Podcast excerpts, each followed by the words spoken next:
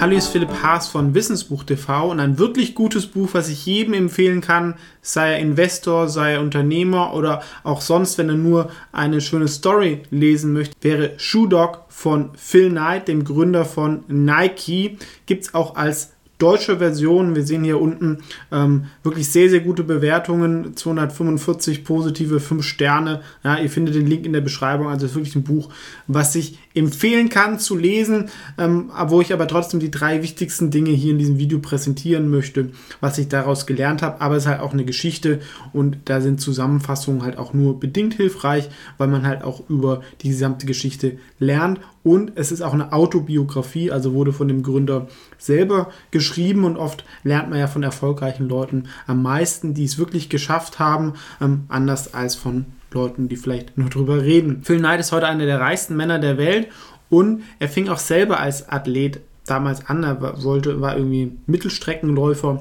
und hat da immer so eine ähm, Leidenschaft auch gehabt, äh, die Schuhe zu verbessern, war aber auch ein Freigeist, der durch Asien rumgereist ist, ähm, was aber nicht äh, passt. Er war auch ein Accountant, also Buchhalter, also auch eine vielschichtige ähm, Persönlichkeit. Aber wenn man so das Buch liest, es sind so die ersten 20 Jahre dann merkt man, selbst beim Erfolg, es ist ein extrem harter und steiniger Weg, der sicherlich nicht für jeden etwas ist. Ja, also für viele Jahre war das Business nur um Überleben. Ist auch erstmal so ein Importgeschäft, glaube ich, dass sie Schuhe von Japan importiert haben und dass sie so eine eigene Marke aufgebaut haben, war erst später und er hat auch hohe persönliche ähm, Kosten gehabt und musste dafür auch viel aufgeben, immer viel gearbeitet, ähm, auch familiär. Und das ist vor allem halt daran, wenn man ein Geschäftsmodell mit physischen Produkten hat, ja, da ist man immer auch auf andere angewiesen in der Produktion, im Vertrieb. Ähm, das skaliert halt nicht so schnell. Ja, auch ähm, andere Bücher, wenn man sich von Walmart das anschaut, das dauert oft so 10, 20 Jahre, waren das ganz normale Unternehmen, ehe sie dann weltbekannt geworden sind. Das geht im Online-Geschäft heutzutage schneller. Damals ging das noch nicht so, sondern war einfach über den langen Zeitraum nur möglich.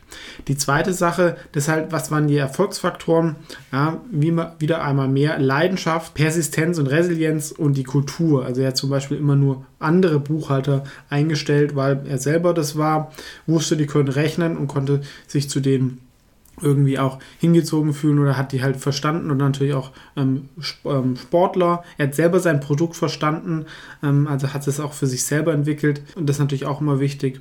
Und er ist auch keinen Problemen oder so Konflikten aus dem Weg gegangen. Also war schon jemand, mit dem man sich vielleicht nicht unbedingt anlegen wollte, was vielleicht auch dann gerade in diesem Business auch dazugehört, weil es gibt halt immer wieder Probleme und ähm, Widerstände, die man dann umgehen muss. Ne? Und ähm, aber, ja, ich habe es ja auch schon angesprochen, es hat auch hohe persönliche Kosten gehabt. Auch viele Sachen, die es nicht damit zu tun hat. Ja, man kann halt auch so Pech haben. Also auch wirklich tragisch. Sein Sohn ist beim Tauchen in der mexikanischen so eine Wasserhöhle umgekommen. Also wirklich übel. Und da hilft ihm halt einem auch kein Geld der Welt, um sowas irgendwie zu verkraften. Ähm, also hat er auch viel Pech gehabt und noch ein paar andere Sachen.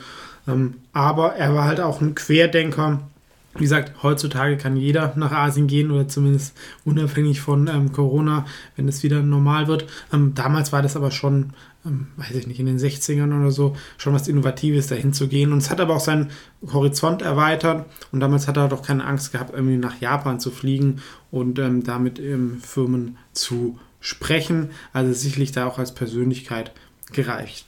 Das waren also meine drei Dinge, die ich da mitgenommen habe. Wie gesagt, es ist kein Sachbuch, sondern mehr eine Geschichte.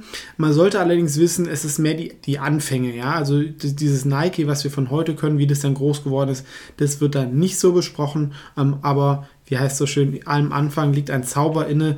Ähm, wer sicherlich ein, ein, physisches Produkt irgendwie in der, dieser Industrie arbeitet ähm, oder wer auch ein Nike-Fan ist, der sollte es auf jeden Fall mal lesen. Ähm, und Phil Knight ist ja gar nicht so bekannt, so als ähm, sag ich, als Name, ne? Das ist diesen, der Gründer lebt auch noch, ist jetzt schon sehr, sehr alt, ähm, wirklich sehr lesenswert. Ähm, wie gesagt, findet ihr den Link in der Beschreibung. Ansonsten natürlich auf diesem Kanal noch viele andere Zusammenfassungen und vielen Dank fürs Zuschauen.